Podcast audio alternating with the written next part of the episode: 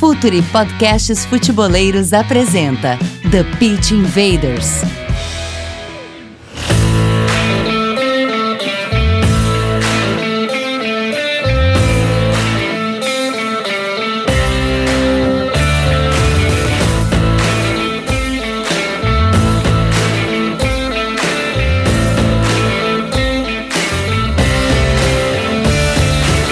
Olá, futeboleiros! Olá, futeboleiras! Futuri Podcasts apresenta The Pitch Invaders, episódio 175, sempre falando de maneira profunda e séria sobre o jogo.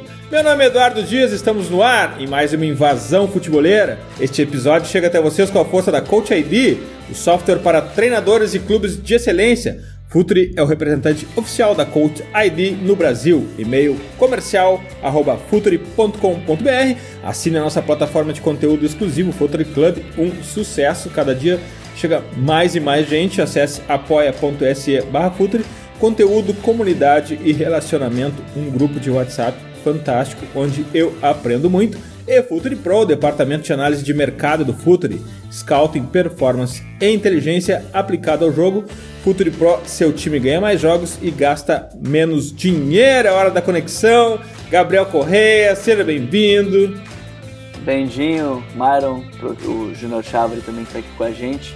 Agradecer mais uma vez pela gentileza dele, dele ter aceito esse convite para conversar sobre algo que a gente costuma falar muito, né? Que é base, o futebol, é, a formação de atletas, que, enfim, eu considero algo fantástico, a formação de, jogadores. Tenho aprendido muito nos últimos meses, estudado muito sobre. Então, tudo para ser uma grande conversa.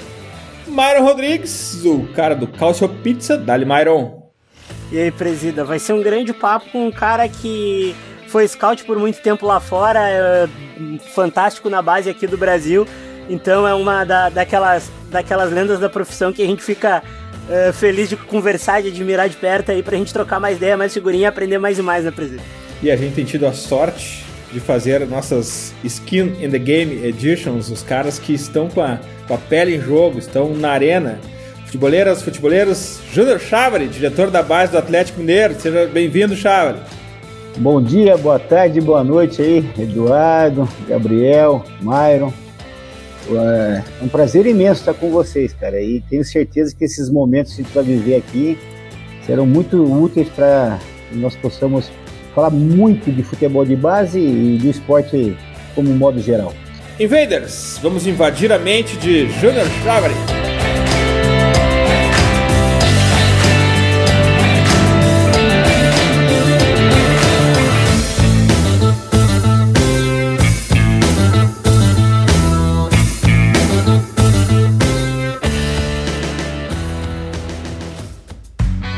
Está no ar o The Pitch Invaders, podcast semanal do projeto Futuri.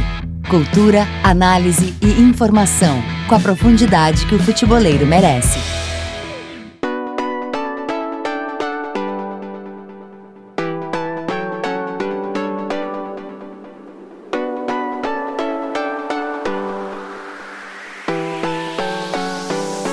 Aqui no The Pitch Invaders, vamos ampliar um pouco mais. Aqui no Futuri a gente fala muito do que está por trás da vitória e da derrota, como se ganha e como se perde, e como se desenvolve um jogador.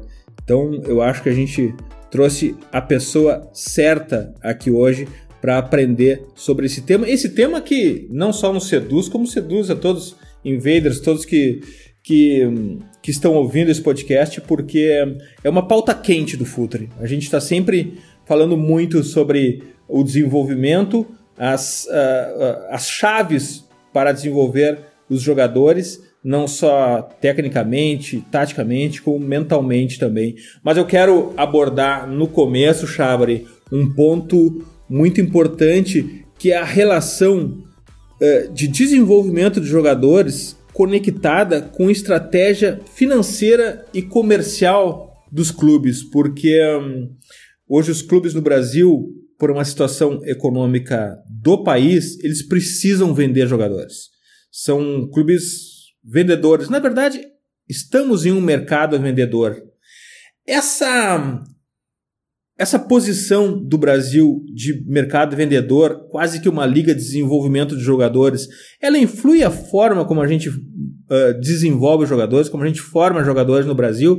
O, a formação de jogadores precisa pensar nisso num jogador para o mercado externo ou isso se resolve depois? O que precisa ser feito é um jogador, uma jogadora, um cidadão, uma cidadã que saiba lidar uh, profissionalmente ou mesmo na sua vida. Como é que é essa relação desenvolvimento e mercado, Chavere? Pô, fantástica essa pergunta. É, eu sou uma pessoa que há muito tempo já tem uma convicção, né? Você tem mais ou menos uma história, né? É, quem nasceu primeiro, o ovo ou a galinha, né? Lembra daquela simbologia, né? A base foi feita para ganhar título, a base foi feita para revelar. Né? Eu tenho uma convicção comigo, carrego isso desde sempre. A base foi feita para revelar. A base foi feita para preparar os atletas para sua equipe principal, para que eles possam dar algum tipo de retorno. Você tem três tipos de retorno que um atleta de base atinge na equipe. Né? Primeiro, aquele atleta que ele nunca vai ser vendido com um valor financeiro que possa agregar valor à tua equipe, mas ele vai te ajudar muito, mas muito a conquistar títulos, a ter performance desportiva. Você tem o segundo caso do atleta que sequer vestiu a camisa do teu time principal, mas já foi vendido. Te deu um retorno financeiro naquele momento, que por alguma circunstância foi aceita, mas não vai te dar retorno técnico. E você tem o terceiro caso, que é a busca nossa. O jogador que sobe para a equipe principal te dá um retorno técnico, que ajuda nas conquistas, se valoriza mais com esse processo e passa, a partir daquele momento, a ser vendido é, com uma questão financeira muito mais muito superior àquela do atleta que sequer jogou no time principal. Se nós pudéssemos escolher, obviamente seria esse terceiro caso sempre que a gente iria trabalhar. Mas uma coisa muito importante que nós temos que entender nesse processo todo é que quando gente, nós falamos de, de formação, é, eu ouço muito, isso é uma coisa, uma situação que eu acho que não tem uma verdade absoluta e, e é uma opinião muito aqui do profissional que vos fala. Cada profissional tem uma, um, uma análise, né? Eu costumo dizer que eu tenho que formar um grande jogador. Eu tenho que formar o jogador na sua essência, na sua qualidade. Eu tenho que formá-lo. Depois que ele está formado, ele é qualificado, você inverte o processo. Que mercado consome esse jogador? Porque aí você tem o mercado asiático, que pensa numa performance de atleta, você tem o leste europeu, que pensa numa outra situação, a Europa, primeira linha, pensa numa, numa outra característica, a Europa, primeira, é, segunda linha, assim sucessivamente. Se eu tenho o jogador bem formado, ele vai ter um mercado onde vai se encaixar. E eu não posso me preocupar apenas com o mercado comprador que vai buscar jogadores com maiores relevâncias. Até porque o ouro em pó, eu sempre costumo dizer, meus amigos, você não precisa se preocupar, não. Alguém vai vir bater na porta do teu clube para buscar o teu ouro em pó aqui. Hein? Fica tranquilo. Eu tenho que ter opção para o meu cascalho. E o cascalho vale muito. Vale muito. Porque em vez de eu vender um de 5 milhões, se eu vender 10 de 500, eu faço os mesmos 5 milhões. E a quantidade existe. É, por uma, uma coincidência dessas, eu acabei de falar agora há pouco, duas, três horas atrás, com um grande amigo da Europa, e nos ajuda no monitoramento, ele fala, pô, é incrível, entra ano, sai ano e o Brasil continua produzindo, né? É, e chega até brincando, chega a ser irritante o quanto vocês produzem de jogadores, né? Só que aí cai muito dentro do, do que você imagina, do que você entende como processos. Né? É, o, o, Galo investiu muito num processo que é o, no departamento psicossocial. Ou seja, nós temos hoje um projeto chamado Atleta Cidadão. Nós preparamos muito o atleta para que ele possa ter o seu desenvolvimento é, social, seu desenvolvimento pessoal de uma tal forma que quando ele atinja a possibilidade de dar um passo mais na carreira, de ir para outro clube, ele possa ir qualificado para isso. E aqueles que, por ventura, não consigam seguir a carreira nesse nível de performance, nós sabemos que é a grande maioria que acontece isso, nós vamos estar devolvendo ele para a sociedade muito melhor do que ele chegou. Então a gente consegue fazer essa contribuição, primeiro, para a sociedade, e segundo, agregando valores ao atleta, para que quando ele faça esse, essa migração para uma Europa primeira linha, ou para algum mercado que necessita que ele tenha é, conquistado e armazenado é, novas valências, novos conhecimentos, eles os façam o quê? Com muita tranquilidade. É, nós fazemos hoje um investimento muito pesado em cursos, em simpósios, né, em palestras, é, das mais variadas possíveis. Né. Infelizmente, nesse momento desse ano, vamos falar a verdade, a gente tem uma paralisação. Mas o processo é, natural vai fazer com que esse atleta não apenas que ele aprenda uma segunda ou uma terceira língua estrangeira, não. Que ele aprenda a falar sobre é, conhecimentos gerais, que ele aprenda muito das, das histórias dos principais centros é, futebolísticos do mundo, que ele aprenda muito sobre gestão financeira, que ele aprenda muito sobre, até inclusive sobre etiqueta, como se comportar uma mesa, sabe? Culturalmente, é, nós estamos informando e sugerindo filmes, livros. Então é um processo muito legal que a gente vai percebendo que os, os atletas estão conseguindo cada vez mais evoluir nisso. É, são tantos pontos que a gente pode começar a expandir essa conversa, mas é, eu gostei muito quando, quando o Xavier falou daquela analogia ali, o cascalho é muito importante e o, e o jogador craque todo mundo sempre vai vir buscar isso, e isso é, é, realmente muito claro mas acontece também que cada vez mais cedo eles são buscados, né? O nosso ouro, o ouro, entre aspas, ele é buscado com 17, às vezes 16, o jogador não, não chegou no profissional. É como trabalhar, Chávari, porque, querendo ou não, às vezes a gente quer também ter o retorno técnico, como você citou, ter o jogador que dá retorno técnico, retorno financeiro, e isso atrapalha ou, ou faz acelerar processos de formação para a gente ter um jogador cada vez mais maturando já para chegar no profissional mais cedo. É, esse trabalho a gente sabe que jogador de 6, 7, 8 anos é a fase mais importante, talvez, numa formação de uma criança, né, como jogador, para dar liberdade, para depois ir, ir, trabalhando. Isso acelera o processo, a forma como buscam cada vez mais e cada vez mais novos, na verdade, os nossos atletas por aqui? Sob a minha gestão, não. Nunca deixei isso acontecer. Eu faço, nós fazemos um trabalho hoje aqui no, no, Galo que até os 13 anos é praticamente lúdico. Sendo que de 11 aos 13 anos nós investimos dentro desse processo lúdico no futsal. A partir dos 14 anos, dos 13 anos, segundo semestre para os 14 anos, a gente começa a investir mais na, na parte do campo. É uma transição natural, é um momento em que você consegue fazer com que o atleta é, descubra, se, se, entenda e se descubra. É, e a partir dos 14 anos, como você tem anteriormente, quando você tem aí um processo, e aí a gente trouxe aqui para o Galo um projeto que desde a época dos outros clubes que eu passei, principalmente o Grêmio e São Paulo, nós desenvolvemos uma outra nomenclatura, a gente tem aqui hoje o DNA Alvinegro. O que é o DNA Alvinegro? É um projeto que a gente faz a parte tática, técnica, física, emocional e nutricional do jogador por posição. Então, os laterais têm todos esses treinamentos específicos para lateral, o zagueiro para zagueiro, o primeiro volante para o primeiro volante, e assim sucessivamente, como vocês imaginam hoje um treinador de goleiro que é um especialista. Nós temos especialistas hoje, quer dizer, um processo em que a gente cria especificidades dentro da posição. Dentro disso, o que, que acontece? Você vai começando a perceber muitas vezes que alguma valência, alguma questão até de biotipo, até genética, não permite que o atleta possa ter aquela função que ele está se propondo a jogar ali com 14, com 15 anos, com 16 anos.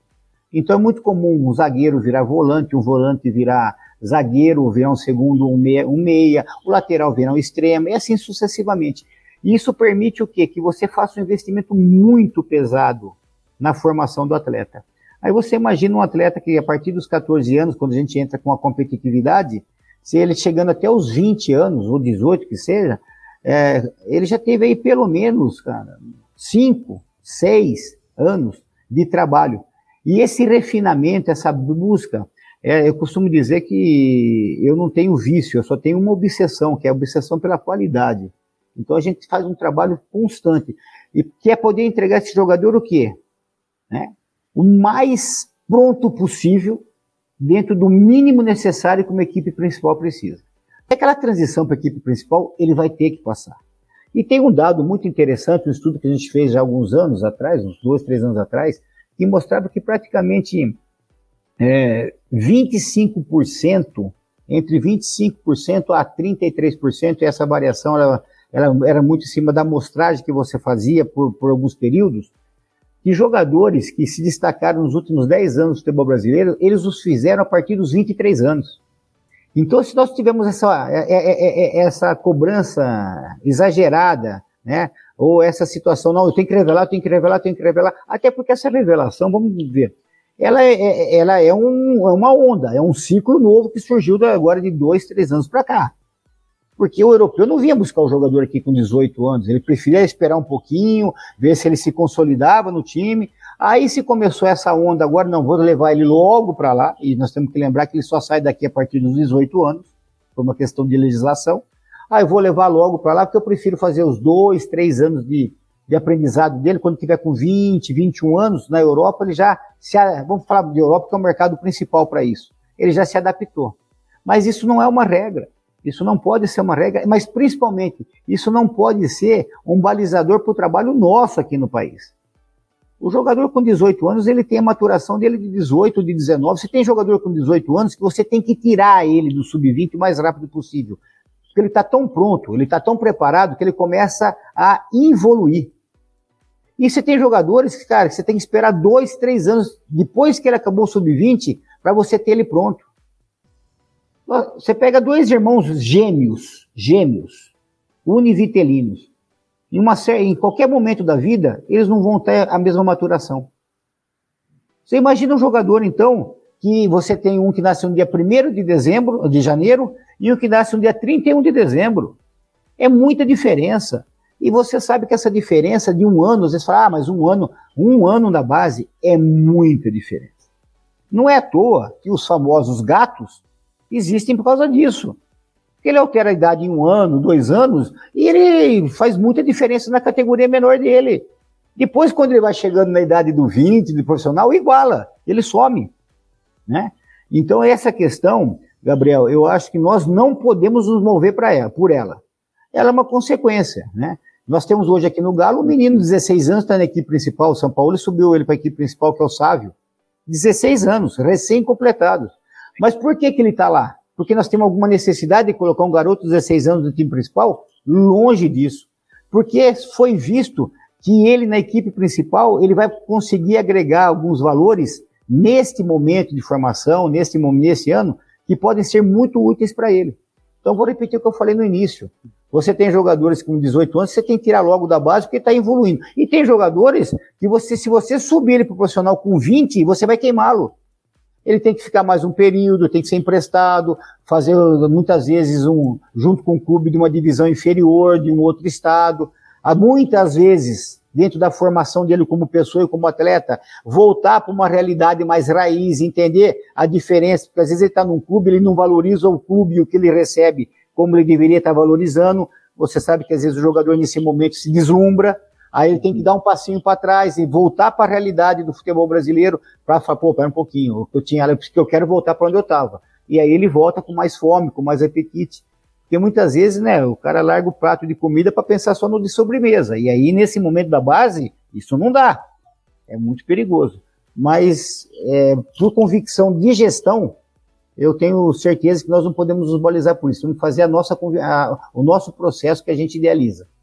Fantástica explanação, Júnior. Uh, eu tenho uma questão que tu até falou sobre a idade, a precocidade dos jogadores, e eu sei que o Galo tá uh, começando com um time de transição, com o professor Leandro Zago, que, que já teve aqui com a gente também. O projeto do, do, do, do, do time de transição, que ainda não tem uma competição, que deveria ter, todos os clubes do Brasil deveria ter um, um brasileiro de aspirantes uh, com 38 rodadas ao mesmo tempo.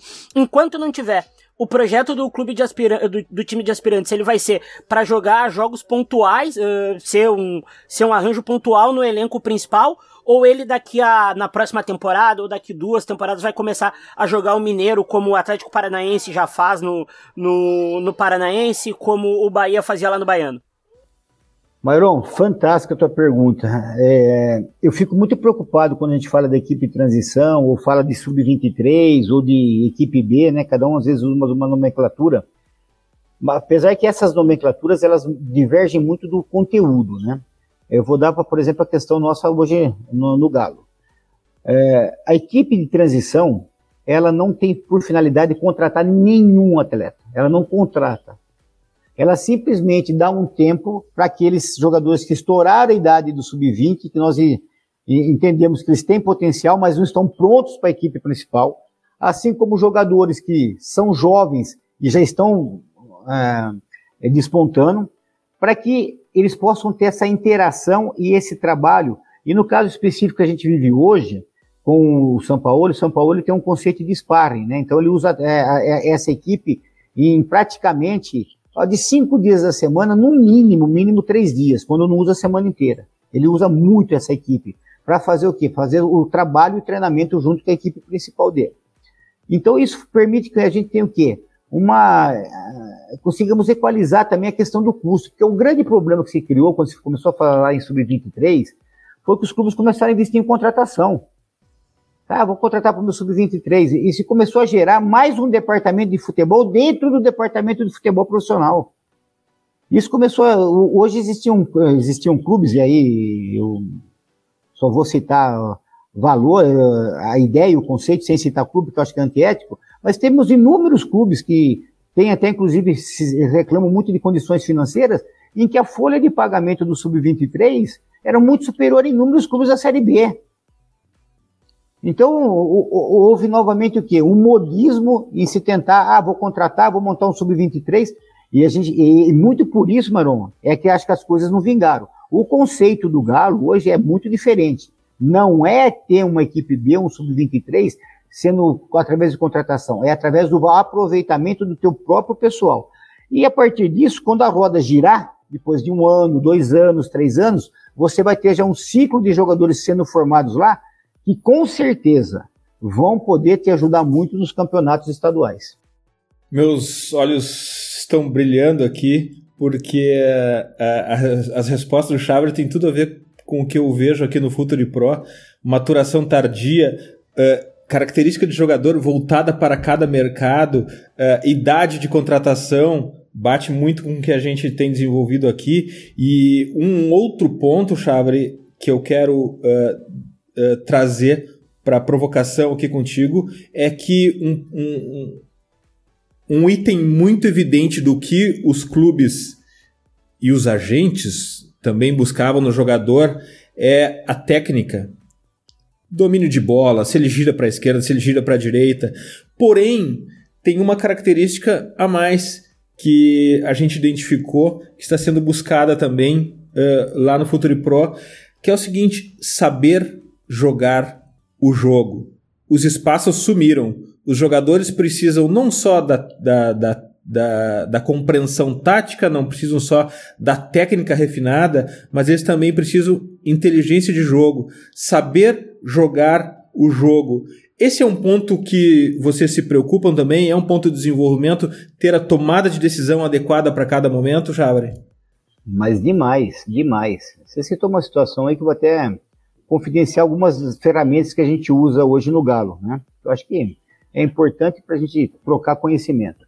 Nós temos hoje no, no Galo, um, a gente criou uma régua de tempo e espaço para cada jogador da base, a partir dos 14 anos. 14 anos. Então, cada jogador hoje da base do, do Galo, nós temos hoje uma régua em que a gente especifica de seis em seis meses aonde a gente imagina que ele vai estar e aonde a gente quer que ele esteja. Aí eu vou citar um outro exemplo, né? Novamente falando do milagre sem citar o santo, né? Eu tenho um atleta que no sub-15 ele não fez nenhuma partida oficial.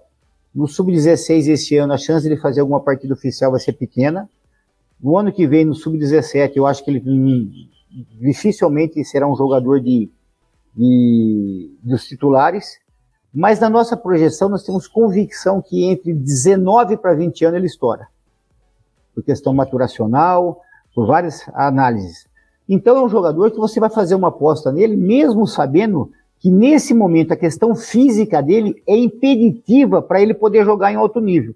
Porém, com a evolução natural dele, e a gente sabe que ele vai ter uma evolução através de toda a tecnologia que nós temos, e aí o Galo hoje tem departamentos de altíssima performance, altíssima performance, para que realmente a gente possa entender a individualidade dentro do grupo. E acho que isso é muito importante. Esse garoto que eu estou citando, nossa, nós vamos ter que ter uma paciência com ele três, quatro anos.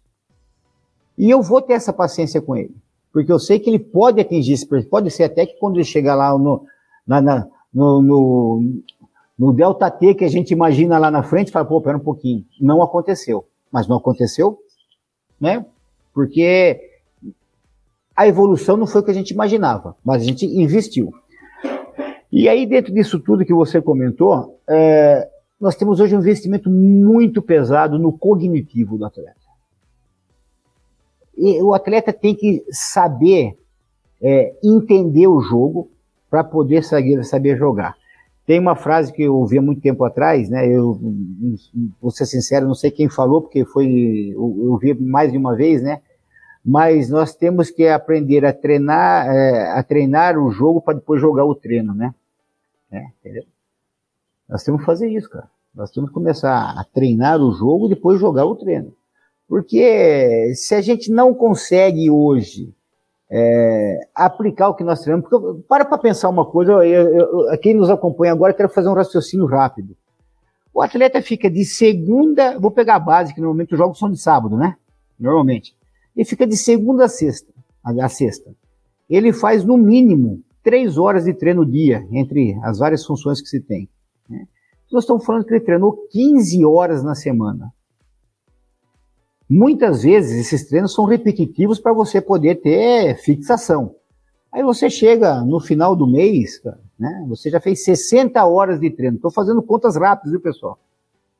E ele não consegue pôr em prática o que ele está fazendo na semana.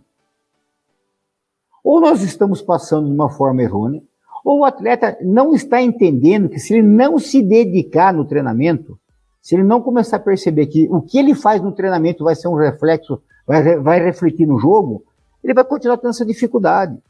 É impressionante como nós percebemos que aquele jogador que não é, se, se entrega no treinamento, na batida na bola, na questão corporal, não ajuda, e normalmente não sai a jogada bem feita no, no, no treino, como ele repete no jogo. E é essa mudança, esse aculturamento que a gente está enfrentando nos últimos anos na base, principalmente agora no Galo, de um ano para cá, vai explicar para eles que cada treino que ele faz, cada momento que ele sai para vir para o Galo, para fazer aquele trabalho, ele tem que fazer aquilo com excelência, ele tem que entender que aquilo vai agregar valor na vida dele, presente e futura. Então hoje nós estamos um trabalho é, mental, psicológico, muito forte na, junto aos atletas. E vou dizer para você, é impressionante como nós conseguimos resultados é, é, é, muito interessantes. Jogadores que conseguiram evoluir nos últimos seis meses de uma forma assustadora, né?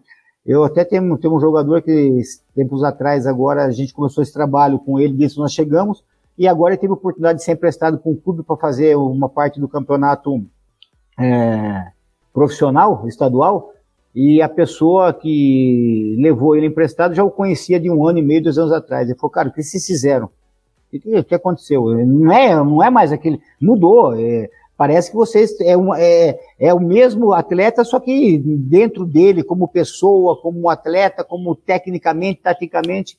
E é isso que a gente tem que fazer. Nós temos que ter todos os dias, vou repetir o que eu falei, obsessão por qualidade. O jogador tem que entender que ele é um atleta, tem que entender que ele vai ter que fazer diferença. Se ele treinar bem, se ele dormir bem, se, sabe, se o equipamento dele for bom, sabe? Se, se, se ele tiver cuidado com, com, o corpo dele, que é, o corpo dele é a empresa dele. É, se o atleta, se ele não entender que o corpo dele é o que vai dar o sustento para ele pro resto da vida, esquece. E aí você começa a perceber que quando você vai subindo é, o sarrafo para exigir mais disso do atleta, como compreensão, como entendimento, muitos vão ficando pelo caminho e já fica naturalmente aí um processo de seleção natural. Eu vou, vou aproveitar que o Cháveres citou, eu, eu, achei muito legal quando ele falou do, do espaço e tempo do jogador, de, de ver de seis em seis meses onde ele, ele poderia estar. Ele citou o Sávio, agora que tem 16 anos e, e, e, e trabalhou é, no profissional. E aí eu quero pegar a referência do próprio São Paulo, que agora trabalha no profissional, e algumas referências, por exemplo, na base do Santos, eu, e a gente pode dar muitas entrevistas com os chamados sparring, né, os jogadores subiam da base para trabalhar basicamente com o profissional e que falaram que evoluíram muito naquele período com ele, que foi muito importante. E você citou essa questão da transição. E, e eu gostei muito quando falou da, da parte do corpo, né, do, do, atleta. Enfim, é o trabalho dele. E o São Paulo sempre pareceu ser um cara que cobra muito isso. Ele é um cara muito intenso, enérgico. Ele, ele não imagino que não deixe ninguém baixar um, um pouco, porcentagem que seja nesse sentido. É, como é que é esse trabalho com o Sampaoli, que parece ser um cara que gosta de trabalhar, pelo menos ele sobe muitos garotos para trabalhar de sparring, seja para trabalhar com esse grupo. É, como é que é esse trabalho dele de agregar para esse jogador que sobe, às vezes, nem que ele não vá jogar no profissional, mas que ele suba, como você citou, para chegar no profissional e trabalhar com eles. Como é que o São Paulo trabalha isso com vocês, num trabalho que eu imagino que, que pelo que eu tenho lido, tem, tem sido bem unificado, assim, do profissional e a base? Exigência total. O jogador pisou para trabalhar na equipe principal, ele exige no mesmo nível do atleta que já está lá. Mais inquieto que ele não deve ter, né? não, é, ele ele calma inquieto, né? É, ele calma inquieto e é uma coisa fantástica, porque é o perfil dele, né? É, eu tenho, temos um jogador hoje na transição, que estourou, recém estourou a idade de 20, né? 99, né? E surgiu uma oportunidade de empréstimo até interessante. E nós fomos falar com ele, ele falou assim, mas um, um jogador de muita personalidade, muito instruído e que evoluiu muito. Eu falei, olha, eu preferiria não ir, porque o que eu evoluí nesses dois meses treinando com o São Paulo, eu tenho certeza que se até o final do ano eu vou estar muito mais preparado e aí você pode me emprestar. Até para um time de uma divisão, uma, um time melhor ou mais situado, uma divisão acima, porque eu vou estar muito mais preparado e vou estar em condição de poder estar jogando primeira divisão em qualquer lugar do Brasil. Então, você vê só, essa é uma postura que dá uma resposta em cima de algumas perguntas que a gente falou agora, de algumas questões que a gente falou agora há pouco. Primeiro, a formação do atleta na base e que dá para ele né, uma autoestima, né, um, um conceito de formação em que ele sabe exatamente o que ele quer, como ele quer e quando ele quer, e é isso que a gente trabalha, só, só para vocês terem uma ideia, a primeira situação que a gente faz no começo do ano nós chamamos todas as equipes, a gente coloca todo, planilhamos todas as competições do ano e deixamos muito claro o que a gente vai fazer naquele ano. Quantas partidas a gente pode chegar, é, quais os perfis que a gente quer atingir. E a partir da, do começo é, do trabalho, isso é semanalmente retroalimentado, cara. Aí o jogador, então, ele chega na equipe de transição com essa formação né, técnica e psicológica mais contundente, ele chega muito mais preparado, sabendo exatamente o que ele quer e encontra na equipe principal um refinamento de conhecimento e, e de cultura futebolística que fala, pô, pera um pouquinho, eu não, eu não vivi isso ainda. Deixa eu aproveitar, deixa eu, né? Eu costumo dizer que os nossos jogadores hoje no Galo eles se tornaram muitos jogadores esponjas, cara. Eles, eles, eles querem muito absorver, eles querem, sabe, a cada situação você percebe que eles estão muito interessados, a cada treino, a cada posicionamento. Então eles estão ali sempre muito centrados em fazer isso.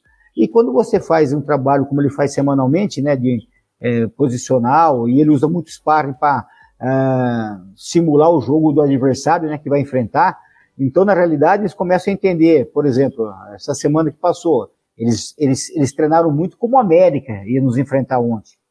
Agora estão treinando como o Flamengo vão, vai nos enfrentar domingo. Depois vão treinar como o Corinthians vai nos enfrentar. Então, não é só o treinamento e a condição técnica e tática do Atlético.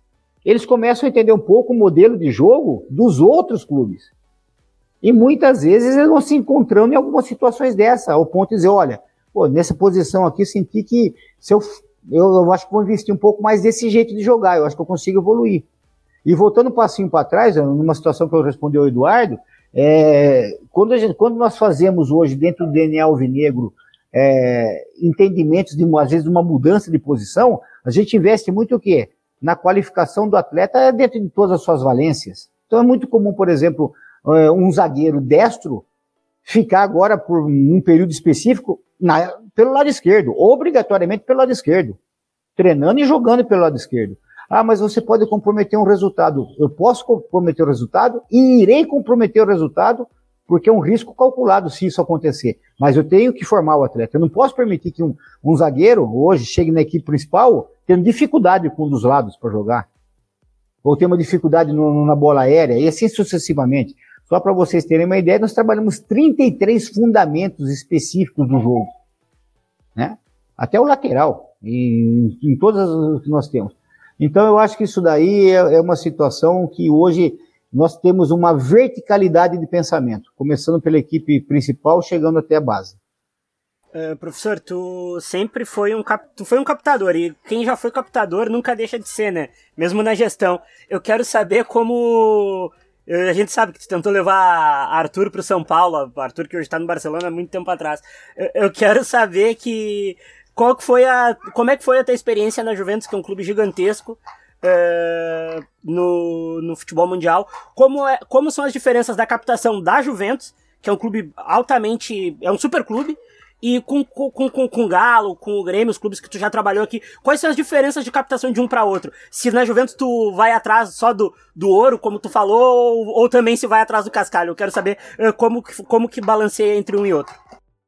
Bom, eu vou Primeiro que uh, eu acho que um dos grandes diferenciais que a gente consegue aplicar na gestão por onde eu passo é ter uma captação agressiva. Nós somos muito agressivos na captação, é uma coisa que por onde eu passei a gente sempre conseguiu fazer isso bem. O Arthur é um menino que já trabalhava comigo no Grêmio, quando eu fui para São Paulo nós tínhamos uma oportunidade, e não é o Arthur só não, né? Naquela oportunidade o negócio estava bem caminhado para levar o Arthur e o Cebolinha, em troca do Maicon, tá?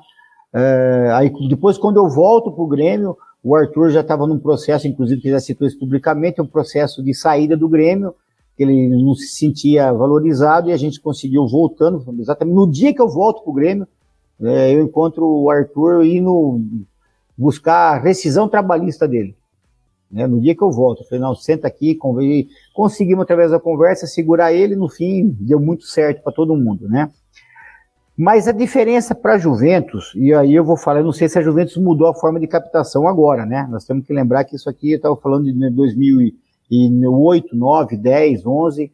É, a Juventus ela não captava, ela não, ia buscar uma captação de, de, de, um jogador que estivesse se destacando. Ela queria contratar um jogador. É diferente. Então, muitas vezes você tinha um jogador que estava aparecendo. Qual era a lógica da Juventus na época? deixa ele para um clube maior no Brasil, deixa ele se consolidar nesse clube maior, vê se a camisa não está pesando para ele e depois nós vamos buscar. Porque não existia essa preocupação, pô, mas hoje ele me custa 500 mil e vai custar depois 5 milhões, não tem problema. Prefiro pagar os 5 milhões do que investir numa aposta de 500 mil. Então, não era uma captação agressiva no sentido de você buscar potenciais e esperar o desenvolvimento era uma, eram contratações de destaque. Era muito diferente. É, só que um aprendizado fantástico, e é lógico que a nossa função na época era colocar todos os jogadores que podiam ter possibilidade, né? É, eu lembro bem que nós tínhamos inúmeras situações de inúmeros jogadores com potencial, mas muitas vezes não se encaixavam no que eles imaginavam para aquele momento. Já no futebol brasileiro, e aí é, o Grêmio, nós conseguimos deixar essa marca, o São Paulo, no período que a gente passou lá, também conseguiu fazer isso, né? É, é uma captação realmente do, do destaque, nós temos que chegar na frente, nós temos que tentar trazer o jogador o mais rápido possível, porque ele vai chegar num custo muito menor do que depois que ele vestir a camisa do time principal. Então, é, realmente são, são cenários completamente diferentes. Chavre, uh, no Brasil, o talento regionalmente ele é muito fragmentado.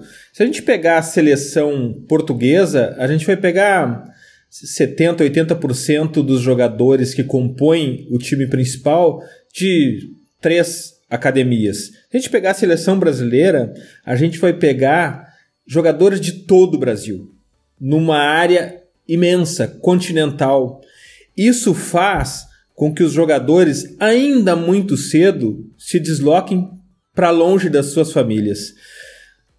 Na França, num contexto completamente diferente do Brasil, até a, a, metade da adolescência, 14, 15 anos, eles são proibidos de jogar em clubes além de 400 quilômetros da sua família. Eu tenho certeza que estar próximo da família faz bem para o jogador. Só que no contexto brasileiro, isso pode ser a diferença entre mudar completamente o destino da sua família.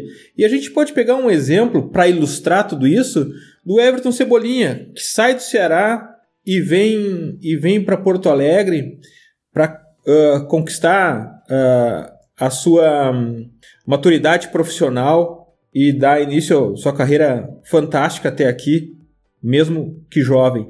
Como que os clubes fazem para de alguma forma uh, suprir essa distância da família Uh, e como que se dá esse relacionamento clube, clube e família? Esse é um ponto muito delicado dessa relação, né, Javari? Cebolinha, especificamente, fui buscá-lo em fevereiro de 2013, no Fortaleza, porque eu tinha monitorado ele, já tinha um banco de dados pessoal, né? Meu banco de dados tem 3.352 jogadores, se não me falha a memória, em que eu mensalmente vou expurgando alguns, inserindo outros, e a gente vai fazendo. Então, tem jogadores hoje sub-21, 22, que têm 10 anos quando foram inseridos lá, e estão até hoje no banco de dados. Eu tinha visto o Cebolinha é, na Copa Carpina, no, dia, no ano anterior. O Cebolinha eu trouxe em 2013, que foi o inverno mais rigoroso do Rio Grande do Sul nos últimos 20 anos naquela época. E eu fui buscar o Cebolinha umas seis vezes na rodoviária. Ele fugia, ia para a rodoviária, eu ia buscar. Ele fugia para a rodoviária, eu ia buscar. Eu falei, não quero ficar aqui, eu não aguento ficar aqui. Aliás, por conhecer, confidenciando a vocês, hoje, é, às duas da tarde, ele me ligou. Conversei um, um bom, ficamos conversando um bom tempo lá. Tem uma relação com ele muito, muito legal, muito próxima. E eu falei, cara, você tem duas opções. Você pode ficar milionário no frio ou você pode passar necessidade no calor. E ele lembra disso, né? E a gente investiu muito. Então, por que, que eu estou citando essa história? Que é uma história deliciosa, até não sei imaginar, né? Chegou a um ponto em que eu já avisava o, o, o segurança do, do, do, portão do Olímpico. Eles ficavam no Olímpico na época ainda, porque em 2000, apesar de da arena construída, a gente ficou ainda um bom período em 2013 no Olímpico, né? Eu falava, quando chegar táxi pro Everton, você não, não chama. Eu sabia que ele ia tentar fugir, cara. Era um negócio, ele não ia passear, ele saía com a malinha para tentar fugir. Mas é um negócio, assim, que depois, é, eu acho, primeiro, você tem que ter uma relação muito próxima, você como gestor, a sua equipe diretiva, você tem que ter uma relação muito próxima com os atletas, muito próxima. E a família, ela tem que estar inserida nessa relação. Por isso que eu falo que o departamento, às vezes muitas pessoas falam, pô, o legal de você é, é, criou o DNA ou fez isso. Tá? O, grande de, o, o, o, grande case de sucesso por todos os clubes que eu passei, se eu tiver que colocar níveis diferentes deles, né, é o setor psicossocial. E especificamente hoje no Galo, nós temos um setor psicossocial que é referência no país. Eu tenho uma, a coordenadora do meu setor psicossocial, uma psicopedagoga, depois eu tenho um, uma, uma, uma psicóloga do esporte, depois eu tenho uma, uma, uma, pedagoga que é referência no país nos processos e tem uma assistente social. A minha assistente social, ela sai para viajar o Brasil todo, ela visita as casas dos atletas. A minha pedagoga, ela tem uma relação hoje que ela sabe exatamente nome, sobrenome, se bobear o RG de cada um dos jogadores do, do Galo, exatamente cada situação que se tem escolar. A psicóloga faz um trabalho que é referência no Brasil hoje. E as famílias se interagem com isso. Então as famílias participam hoje de todos os cases de sucesso e de dificuldade. Nesse momento que nós estamos vivendo agora da pandemia, nós fazemos lá o acompanhamento à distância. Todos os dias os atletas eles têm quatro horas de atividades, todos os dias, com a parte física, a parte tática, né, parte técnica com alguns exercícios e com o psicossocial. E uma vez a cada 15 dias, quem participa desse trabalho são as famílias, nem os jogadores participam, as famílias mesmo à distância. Porque é, a realidade do futebol brasileiro, ela não é o nosso jogo no horário nobre de quarta-feira à noite, não, gente. A base é muito diferente. A base é você chegar no final de um ano e, e, e propiciar ao atleta a passagem para ele voltar para casa e ele olhar para você e falar, professor, eu não posso ficar, porque se eu voltar para casa, o que eu comer lá vai fazer falta para meu irmão. Sabe? É você identificar muitas vezes um atleta que não quer ir para casa porque tem violência doméstica. E, e, e, várias outras situações que não vem ao caso a gente falar sobre isso agora. Mas são situações muito graves. São situações que, se você não tiver uma relação humana com esse atleta, você não consegue fazer com que ele produza. Talvez um dos grandes diferenciais que eu consegui ter na minha carreira, e consigo ter até hoje, é isso, né? Então, eu, eu tenho relações pessoais eh, com o Luan, com o Ramiro, com o Pedro Rocha, com o Wesley, com o Wallace, todos esses jogadores que a gente passou, né? Uh, Arthur, são jogadores que fazem questão de continuarem a, a, a, conversar com a gente, são jogadores que fazem questão de continuar a ter relação com a gente. Por quê? Porque se criou um vínculo de confiança. E eu não vejo, Eduardo, nenhuma chance de você ter esse vínculo de confiança com o atleta se não for sincero e se você não estiver envolvendo a família. Até porque, muitas vezes, e não são poucas, hein? A família desse menino é o CT. É a tia da cozinha, é a tia da limpeza, é o pessoal de apoio. Esses são a família, são a verdadeira família do atleta. E ele se sente em casa quando ele está ali. É ali que ele é protegido, é ali que ele é bem cuidado, é ali que ele é bem tratado. E o ser humano, ele, por mais coisas malucas que a gente vê acontecer, ninguém quer ir para um lugar em que não esteja sendo bem cuidado e bem tratado. E é isso que os clubes de futebol, na sua grande maioria, hoje fazem. Um trabalho social fantástico, que é muito mais do que revelar jogadores, eles estão permitindo que uma grande quantidade desses meninos não parta para uma área ou para um caminho que sem volta, muitas vezes. Isso, isso é, é, um relato fantástico que o, que o Chavari traz e dentro da proporção quando ele falava da, da história do Everton e, e eu nem próximo da história do Everton estive, é, sentir o frio na pele é algo que, enfim, é, não é algo fácil, assim, é, e, e, ele conta isso, ele é emocionado agora, a gente está falando, já, já citou ele, ele é emocionado na saída, falando como ele, ele se tornou gremista por, justamente como o Chávari falou, né, a, a, família dele se tornou aqui, apesar da presença do pai dele sempre é, nesse sentido. Mas, Chávari, nesse, nesse tempo todo que você esteve trabalhando, seja como observando, seja como diretor de base, é, as gerações elas foram mudando né, de jogadores. É, enfim, as tecnologias elas foram invadindo as casas, é claro, às vezes com, com, pessoas que não têm tanta condição, isso acaba acontecendo uma proporção menor, mas nesse ponto é, dessa evolução, ou talvez da mudança de geração, o que, que você mais sentiu de diferença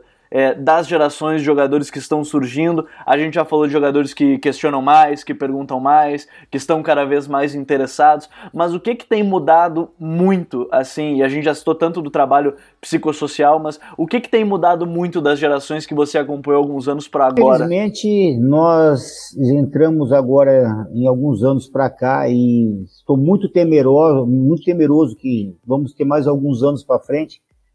Nós vamos perder grandes potenciais para as mídias sociais.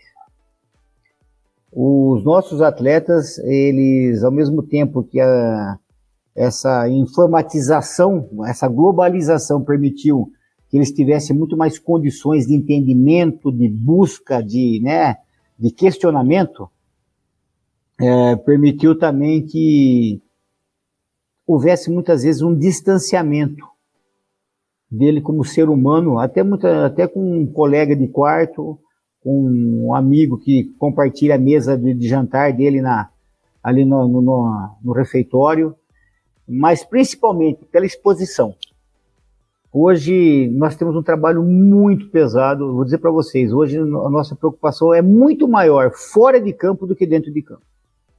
Porque dentro de campo está tão organizado os processos hoje, estou falando no caso do, do Galo, né? Está tão organizado os processos, está tão bem estruturado, que a gente sabe que a roda vai girar naturalmente.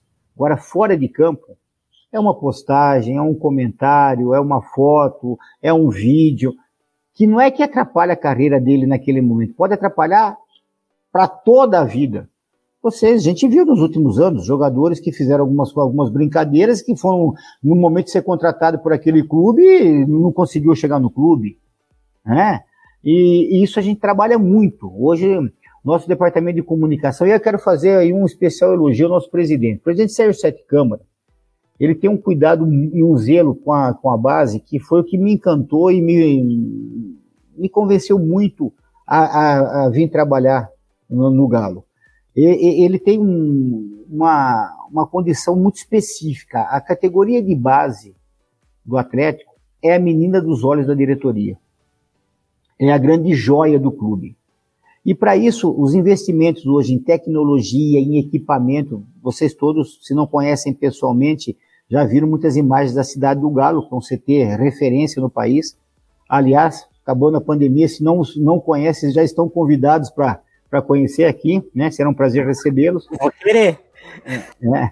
E aí o que acontece? É, tudo, tudo isso que é oferecido para o atleta, ele é oferecido no sentido que a gente possa realmente dar condição para ele é, produzir o trabalho dele.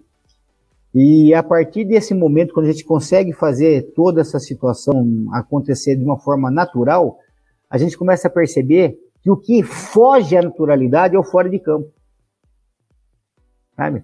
E nós já perdemos muitos. Eu, eu, eu como, como gestor, eu perdi muitas, é, muitas joias. Eu perdi muitas, muitos garotos que eu, tenho, eu tinha certeza que iriam virar pelo fora de campo.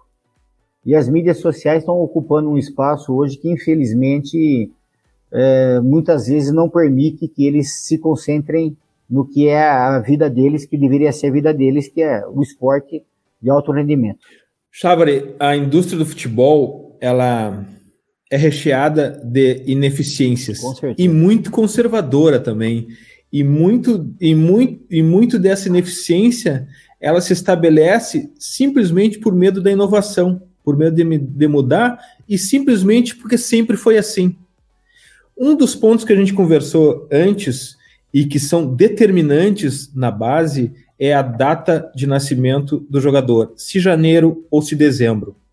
É, no Brasil, se faz a divisão das categorias de base por ano, o que já é um grande período de tempo, em alguns casos até por ou dois três. anos. No ou três anos, dependendo da, da, Exatamente. Uh, dividir a categoria de base por ciclos semestrais ou por uh, maturação, como por exemplo uh, Estados Unidos faz no masculino e feminino, e eu acho que a Bélgica faz por semestre também, isso não dobraria o número de talentos, não potencializaria a capacidade de gerarmos talentos? Esse é um ponto que, de alguma maneira, o conservadorismo tranca, não dá para a gente, com a tecnologia, com a comunicação que a gente tem hoje, repensar numa forma, uma nova forma de reconfiguração dessa formação e gerarmos muito mais talentos? Eu vou dar o exemplo do Grêmio onde eu passei, e vocês vão entender por que, que eu vou fazer essa analogia. No, no Grêmio você tem a categoria por anos, tem a 14, a 15, a 16, a 17, a 18, e aí na 20 você unifica 19 e 20. E qual é um dos protocolos que nós, nós utilizamos? O jogador que ele era aprovado né, é, na, na, categoria, ele não tinha dispensa, a não ser que fosse. A dispensa dele podia ser apenas semestral. Por que você faz isso? Porque quando você. Muitas vezes você chega num clube, o jogador é aprovado em janeiro, chega em março, é liberado. Ah, porque não evoluiu. Você tem que dar tempo de evolução. Quando você faz por semestre, e aí, Eduardo, eu gostaria muito de que fosse por ano e não só por semestre, mas quando você pega clubes gigantes do futebol brasileiro, a oferta ela é tão grande, a comparação é tão grande, que muitas vezes você não tem como não fazer as mudanças. Hoje, no Galo, nós temos as categorias A14, A15, uh, depois tem a 17 junto com a 16, e depois a 20, a 19 e a 18. Que é uma questão conceitual, por quê? Porque você não tem campeonatos em Minas que são, como são em outros estados, que você tem os campeonatos unitários. Aliás, o Rio Grande do Sul é um dos poucos que você consegue fazer campeonatos ano a ano. Isso tudo não é que duplica a tua chance, não. Ela quadruplica, ela é, vai enésima potência. Porque quanto mais tempo você tem, quanto mais você é, consegue, aí eu vou voltar naquela frase que eu falei, Gabriel e o Myron, que é o seguinte, você vai buscar e vai trabalhar a individualidade dentro do grupo. Essa, essa é a solução. Se a gente não focar a individualidade dentro do grupo, você não vai conseguir atingir seus objetivos.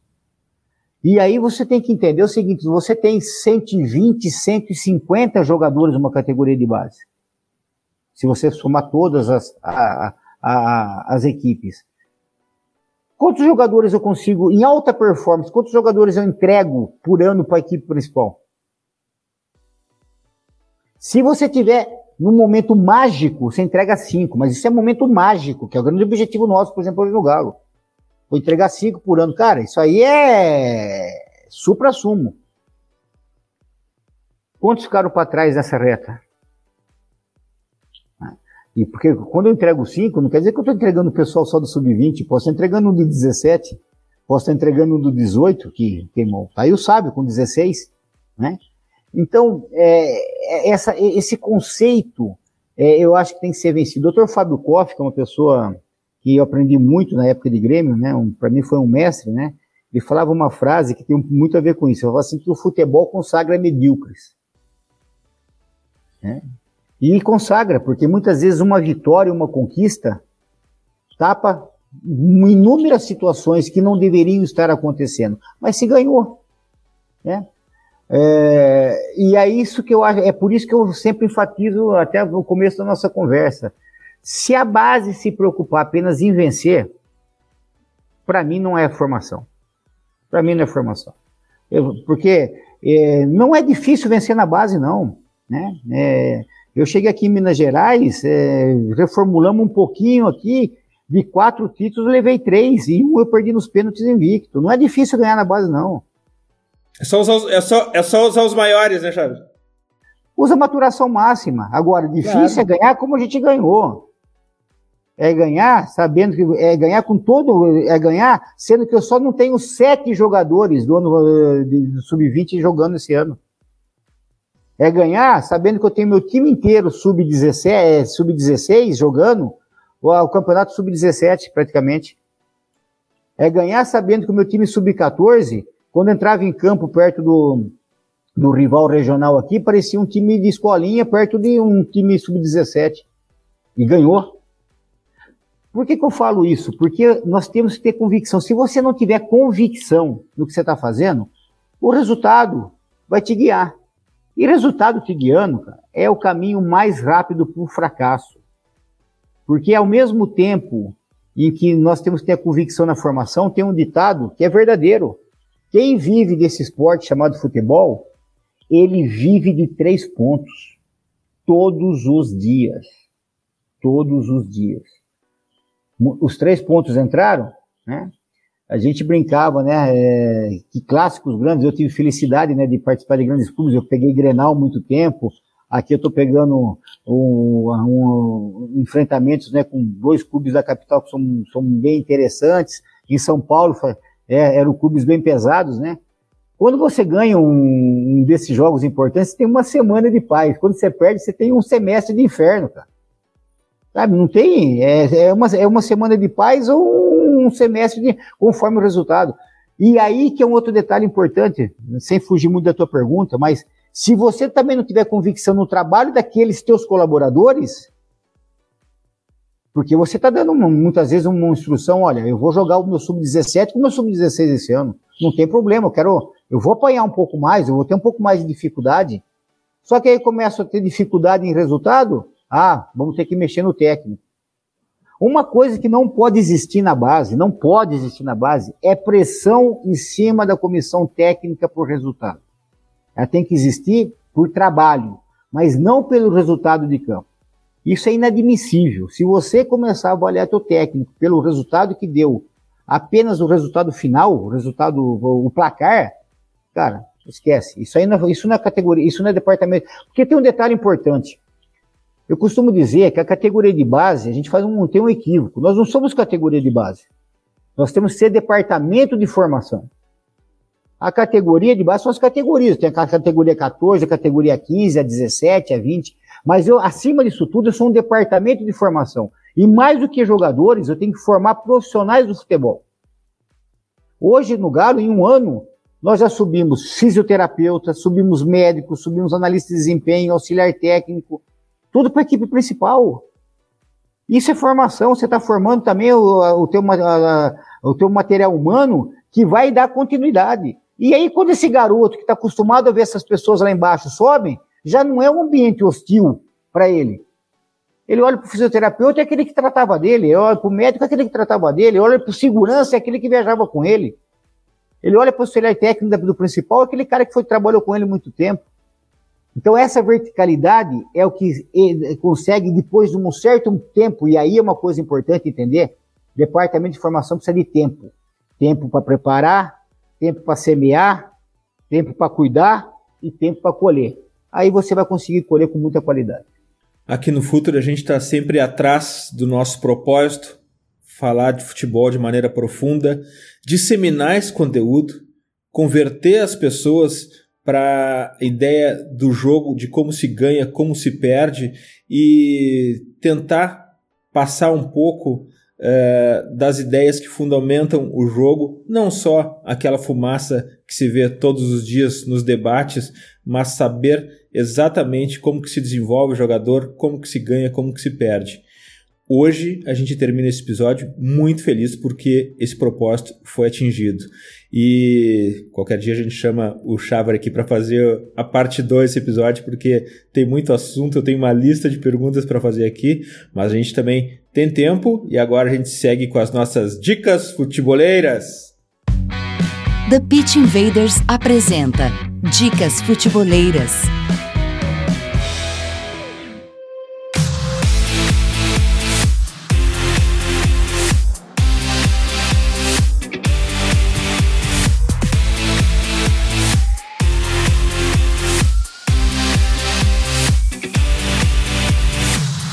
Minha dica futeboleira dessa semana é caseira, é o nosso projeto Tela 2, o projeto de segunda tela do Futuri, que tem me encantado muito. Transmissão das partidas de Champions League, a gente já fez a final da Copa do Nordeste, pra gente todo o futebol nos interessa, não interessa se é masculino, feminino, não interessa se é base, não interessa se é profissional e não interessa se é Copa do Nordeste ou Champions League. E análises ao vivo, sempre no nosso canal na Twitch. Procurem por Futre FC lá e acompanhem as nossas análises ao vivo. Isso não termina na Champions League, vai adiante. Está sendo um imenso prazer para mim. Desliguei o volume da TV e ouço com quem sabe o que está acontecendo dentro de campo. Então, Twitch da Futuri, tela 2, o projeto de segunda tela do Futuri. Myron, qual a dica futeboleira? Antes eu quero agradecer ao professor Chávar e o Gabriel, a gente estava falando aqui no privado, quando eu crescer daqui a 30 anos eu quero ser assim também na bola, tá, professor? Muito obrigado pelo papo. Uh, a minha tu não é, é um... Tu não é tão novo assim para querer mais 30 anos, mano.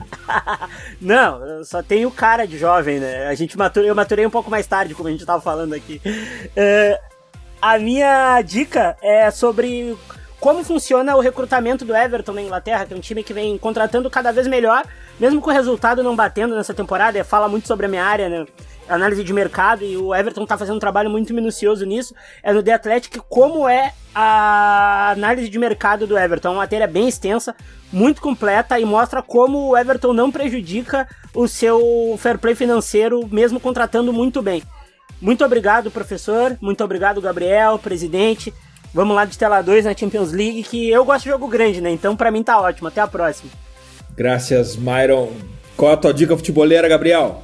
Ela mudou durante o programa porque quando a gente falou de, de base e, e, e da proximidade social que é preciso ter é, dessas pessoas que cuidam de jogadores que muitas vezes saem da, enfim, de linha abaixo da pobreza. Eu lembrei de um texto que a gente lançou recente no site, um texto fantástico do Caio, do Caio Nascimento, que é sobre um projeto que, que acontece em Accra, capital lá de Gana, na África Ocidental, que é o Right to Dream, que ele começou como um mecanismo totalmente social para ajudar é, crianças a saírem, enfim, é, de situações de extrema pobreza, de, de tentar ajudar e tirar elas dessa, dessa realidade tão complicada e ajudar familiares. E hoje se tornou um dos maiores centros de formação na África inteira, não só na, na, na, na África Ocidental ou não só em Gana, se tornou um, um, grande projeto que também não visa só o futebol, mas também visa um trabalho social. E como eu conversava com o Caio antes da gente lançar esse texto no site, é algo que no Brasil a gente não tinha achado texto sobre. Então eu fiquei muito feliz da gente lançar um trabalho é, e um texto que é algo que não, não chegou aqui, teoricamente, no Brasil, apesar de a gente ver alguns trabalhos em inglês sobre, um trabalho fantástico que foi criado pelo antigo olheiro do United, o Tom Vernon. E, e é muito legal, então aconselho todo mundo a entrar lá no site, é o Right to Dream, trabalho fantástico que acontece lá em Accra, na capital de Gana. Graças, Gabriel. Obrigado, obrigado, obrigado ao, ao Junior Chavre, um papo fantástico. Eu, eu, tenho aprendido muito porque, enquanto tenho estudado nos últimos meses, eu, eu tenho estudado muito a parte da formação desses jogadores, das crianças, é, de como deixar essa liberdade para elas, depois a maturação que a gente citou aqui tanto. Então, esse papo para mim foi, foi muito enriquecedor. Obrigado mais uma vez. Júnior Chavre, tua dica futeboleira?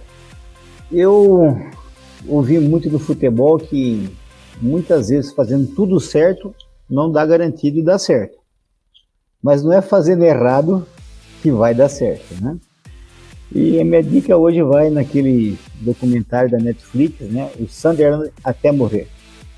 Você quer ver uma situação em que o dinheiro pelo dinheiro não vai garantir nada para você, né? Não quero ficar adiantando nada aqui, né? Mas e, e, como você tem chance de de não fazer certo e, e de realmente dar errado, é, assistam. Vocês vão ser vão. Eu, eu, eu, chega a hora que eu não sei se é uma ficção científica, se é comédia ou se é drama. Que é drama, eu sei que é drama, né? Mas uh, pra torcida. Tem suspense menos, né? também, né? Tem um é, suspense, de suspense. Né? Só não é suspense que a gente já vai, vai, vai consultar e sabe onde o clube está hoje, então sabe que não, não atingiu, né? Mas, cara, eu eu quero agradecer muito, mas agradecer muito mesmo a vocês o convite, Eduardo, Myron e Gabriel. É, pô, um papo super legal, né? Estou vendo aqui o reloginho, uma hora e seis minutos, né? Parece que a gente está conversando há 15 minutos.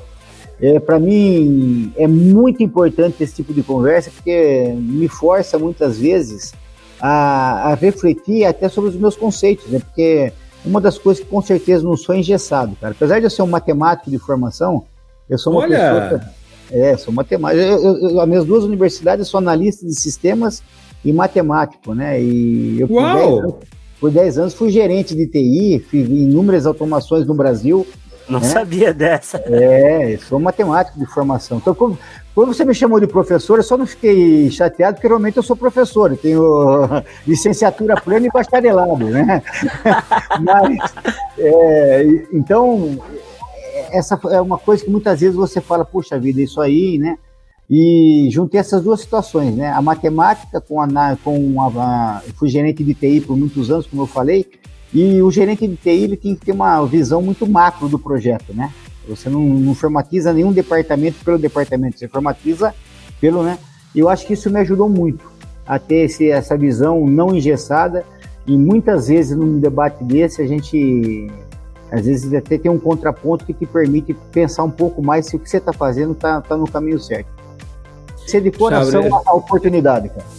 Chabre, muito obrigado e a gente fica muito feliz também com a identidade de ideias com que a gente pratica não só na, na, nossa geração de conteúdo, mas nos cursos que a gente desenvolve, ou mesmo no Futuri Pro, nosso departamento de inteligência de mercado aqui. Muitíssimo obrigado. Conte com o Futuri sempre que precisares. És um invader agora, és um futeboleiro e faz parte do, do time do Futuri. A gente vai estar sempre torcendo por ti. Obrigado, Chávari. Obrigado, um abraço a todos aí. Hein? Invaders, graças por estarmos juntos em mais este TPI. Futeboleiras, futeboleiras, nós somos o Futuri e temos um convite para vocês. Pense o jogo. Abraço e até a próxima invasão do Pit Invaders.